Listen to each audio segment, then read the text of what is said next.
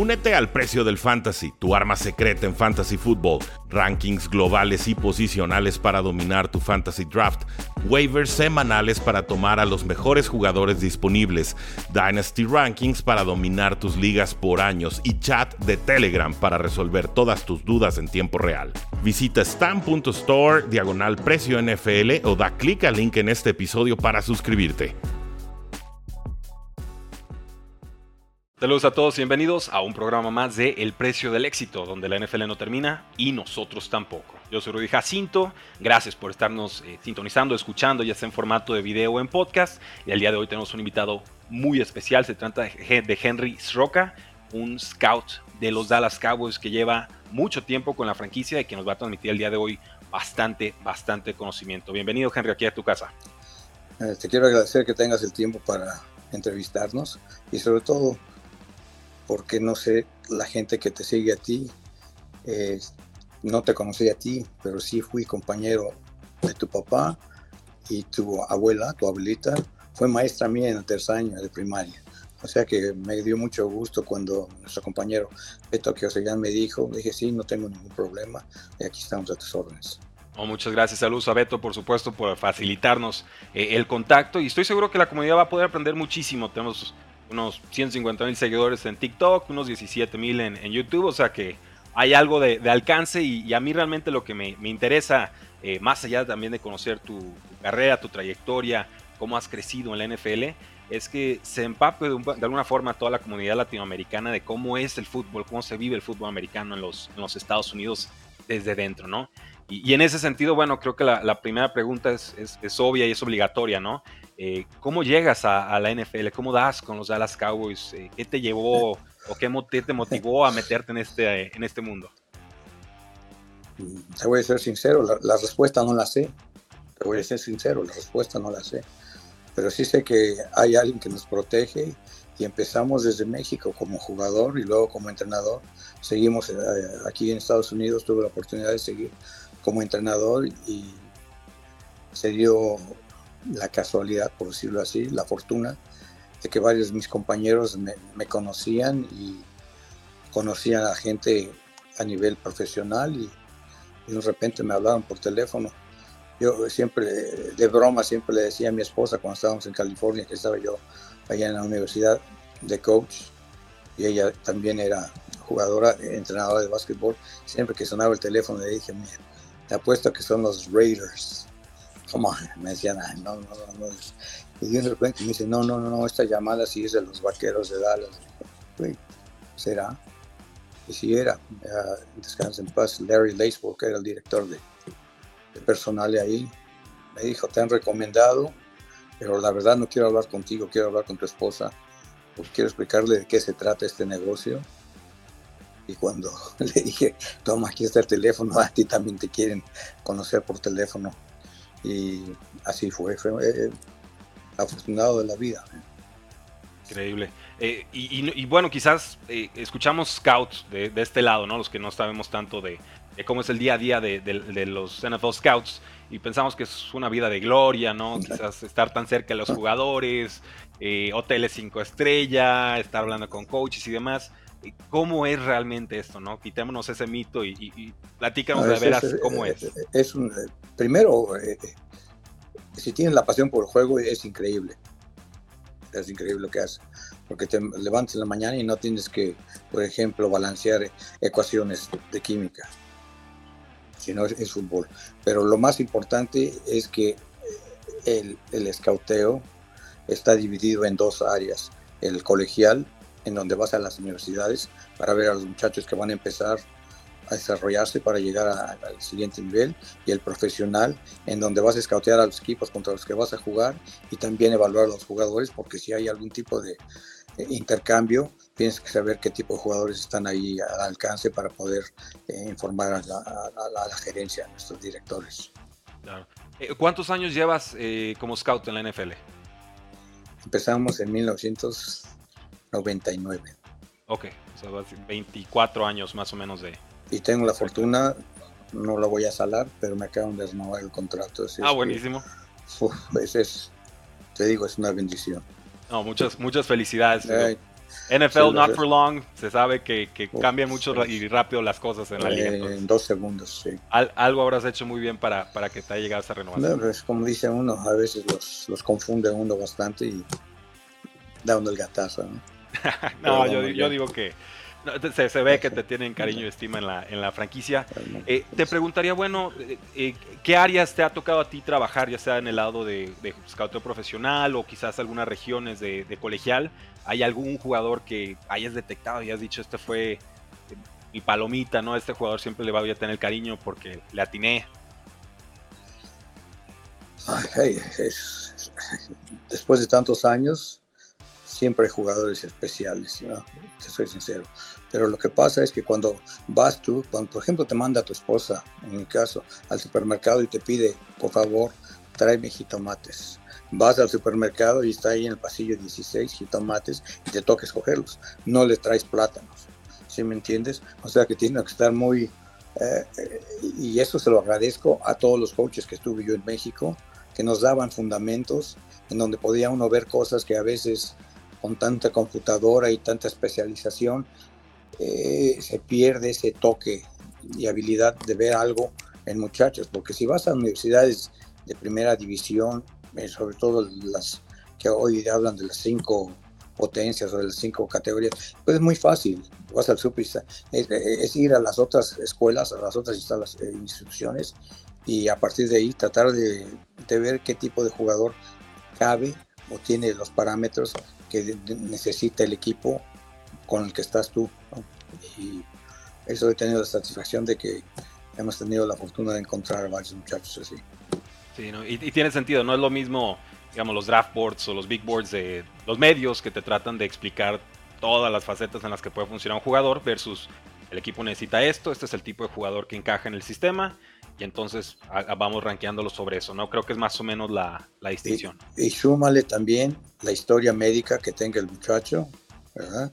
Su durabilidad y también el tipo de carácter que tenga el muchacho. Ah, no por eso voy a decir, no, no lo van a seleccionar, pero sí hay situaciones en las que dicen, no, cuidado, hay esto, cuidado, hay el otro. O el, el sistema médico de nosotros será muy buen jugador, pero nosotros no lo vamos a dar, no le vamos a dar luz verde porque tiene estas situaciones que para nosotros eh, son de consecuencias y no, no, no sería bueno. Sí, complicado. Eh, sí es, sí es. Eh, información obviamente también privilegiada de la NFL, esa información, carácter muchas veces o incluso médicos, pues no nos llega a nosotros como aficionados. De pronto así se pueden explicar quizás caídas en el draft que, antes de, del draft pues, no, no se anticipaban. Eh, en ese sentido, bueno, te quisiera preguntar, ¿cómo, cómo consideras que ido evolucionando el, NFL Scouting? Afuera del aire platicamos acerca de, pues, estas nuevas métricas analíticas, quizás de, científicos, de, matemáticos, que quizás no ha tocado un balón en su vida, o quizás sí, eh, pero de alguna forma pues se trata de casar eso con el, con el scouting de, tradicional de, cinta de juego, de estar en el campo y demás. Eh, ¿cómo, ¿cómo, crees que está ahorita el, el mundo del scouteo o hacia dónde crees que va? Mira, vamos a empezar desde, el principio. Cuando me tocó a mí, ya habían terminado la época en donde llegaba uno con su proyector de 16 milímetros a la universidad y te permitían utilizar la, película, las películas, no eran videos. A partir de ahí empezó ya a utilizarse los cassettes y todo eso y a modernizarse un poquito más. Ahora tienes tu acceso en tu teléfono a, tener los juegos ahí para que puedas evaluarlos. O sea que va uno a la escuela para hablar sobre todo con los entrenadores, preparador físico, la gente eh, del programa de educación, pero ya tienes una información que estás adelantado. Antes tenías que pararte ahí, esperar a que te llegaran los entrenadores a darte la información del jugador, sobre todo el carácter y todo lo demás, pero no habías podido verlos jugar no los habías podido ver porque el video no, no existía en ese momento. Ahora el video en dos minutos, ¡pum! Como estamos ahorita, te llegas a toda esa información y, y, te ayuda sobre todo a los scouts que están ahorita a, nivel colegial, que llegas a una institución y tienes una lista, te dan una lista de dos jugadores, según ellos son prospectos, y ya pudiste tú hacer una preevaluación de esos jugadores. Cuando te dan ya la lista y te empiezan a platicar, tú dices, ah, ya sé de quién están hablando, sé cómo juega, aunque vas a tomar toda la información que te den y, te, te, ahorras tiempo. Que ha sido, eso es una de las cosas. Llegas a una institución y hay cuatro, cinco, seis scouts y todos esperando que te dieran la información. Hay equipos que están tan adelantados que toda, toda esa información ya la tienen y se pueden sentar a un lado y ellos ven eh, su, ven eh, la, información porque ya la tienen ahí. Y es, es, es algo que te ahorra tiempo porque a partir de llegas a una institución y terminando la evaluación ahí después de la práctica tienes que irte a unas, serán unas 200, 250, 300 millas para el próximo eh, el próximo programa que tienes que evaluar al día siguiente y tienes que poner toda esa información en, tu sistema. Eso ha ayudado a los muchachos muchísimo, los que están ahora eh, eh, haciendo la, parte del colegial. En, el, en la parte que se dice Pro, Pro Football Scouting, que es donde evalúan de los jugadores, no tiene acceso a esa información tan pronto el, juego se termina y al día siguiente ya tienes el video del juego editado donde está la ofensiva, defensiva y equipos especiales y nada más le tienes que meter, sentarte y seguir evaluando y oír lo que quieren los coaches, saber dónde está el scout, qué es lo que te están pidiendo. Y ha sido, tienes que, o sea, tienes que enfocarte y hacer buen trabajo, como todo.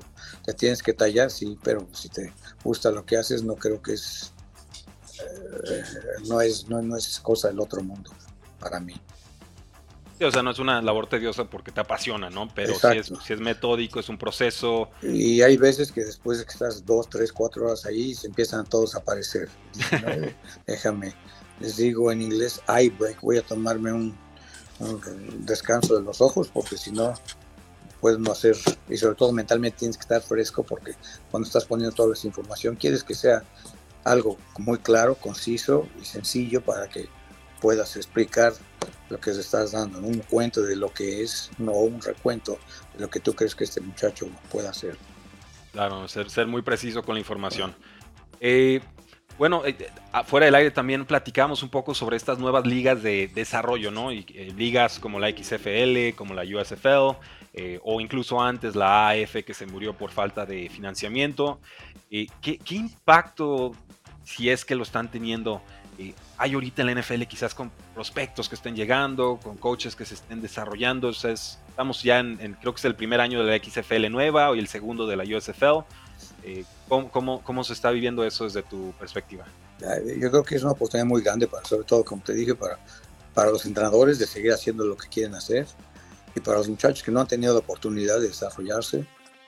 Eh, creo que ha sido, en mi opinión, válida porque hay varios muchachos que han salido de esa liga o ligas y tienen la oportunidad de probarse y algunos han contribuido. Eh, eh, o sea, a mí me llama mucho la atención porque es fútbol. Es fútbol, hay estereotipos, hay gente que dice, no, no, no tienen la habilidad.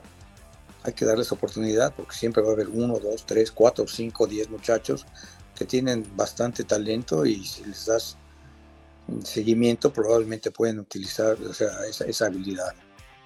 Sí, bueno, y, y Dallas fue clarísimo ejemplo de esto el, año pasado, ¿no? Con el MVP de la USFL, Kevonti Turpin, que estuvo, eh, tuvo un buen juego en preseason. ¿Estás viendo qué, qué, pasó con él? No, me río porque hoy, hoy tuvimos, eh, es, la práctica, son las clases de, que le dicen eh, teaching sessions, sesiones de, de, de, de coacheo, en donde salen a hacer la preparación física la mitad de ellos es preparación física con los jugadores físicos y la otra mitad es fútbol. La imagen. Sí. Y eh, eh, hoy estaba corriendo una trayectoria y estoy a un lado y yo tengo ahí el script para ver qué es lo que va a hacer. Y cachó la bola y nada más le grité y se acordó a mí y arrancó porque el día que hicimos la prueba, el día que hicimos la prueba, hace un año, estaba él y había dos, otros dos muchachos y yo nomás lo veía tranquilo, tranquilo. Le decía, yo estamos aquí para ayudarte. Tienes ese talento, permíteme dos segundos.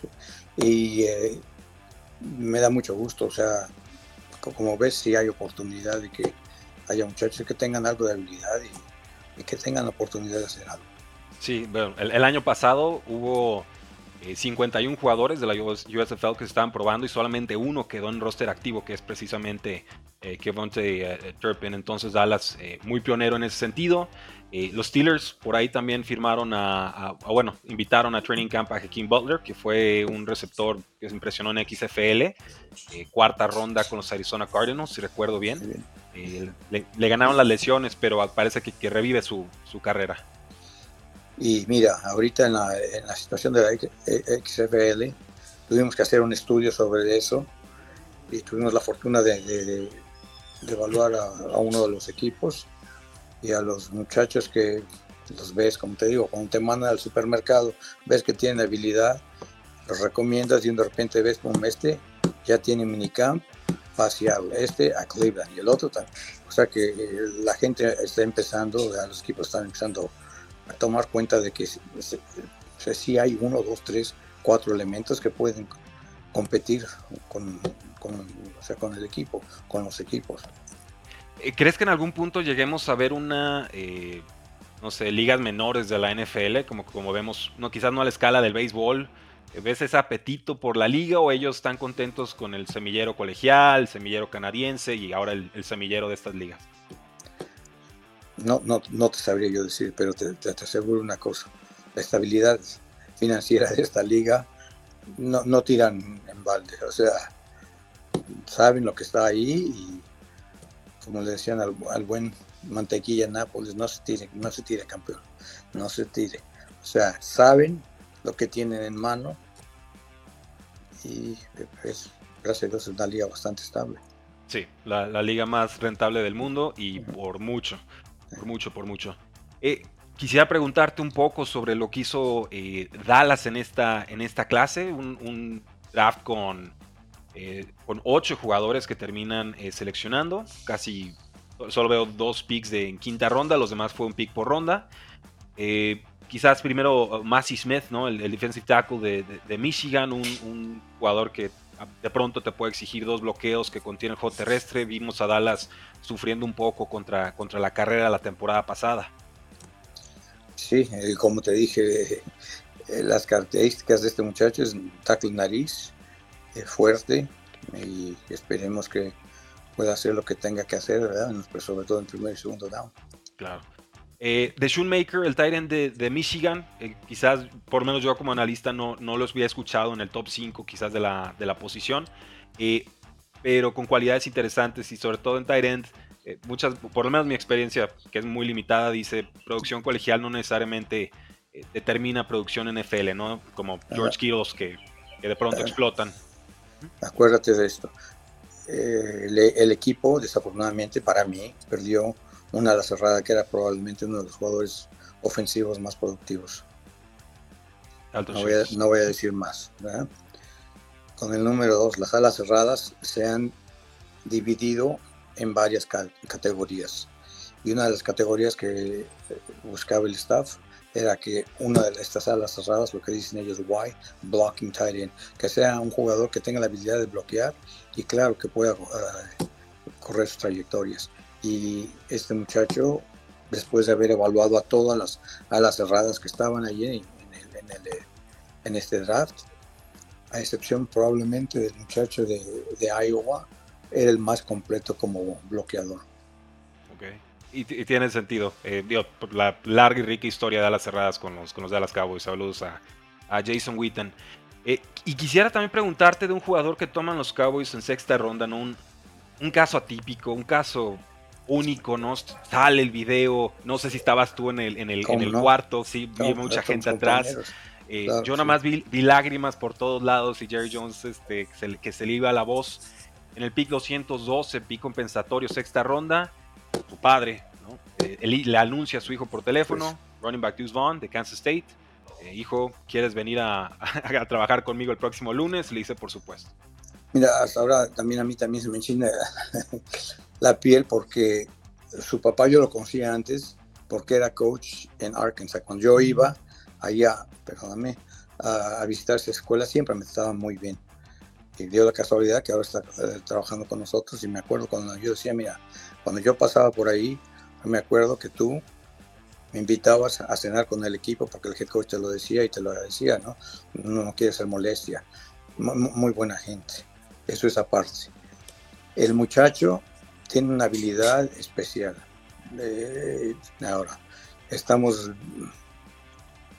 si utilizo el término, eh, jugando en contra de los porcentajes por el tamaño que él tiene, probablemente sea cierto, pero la, la habilidad eh, de cortar, la habilidad de, correr, la habilidad de crear en el espacio es especial.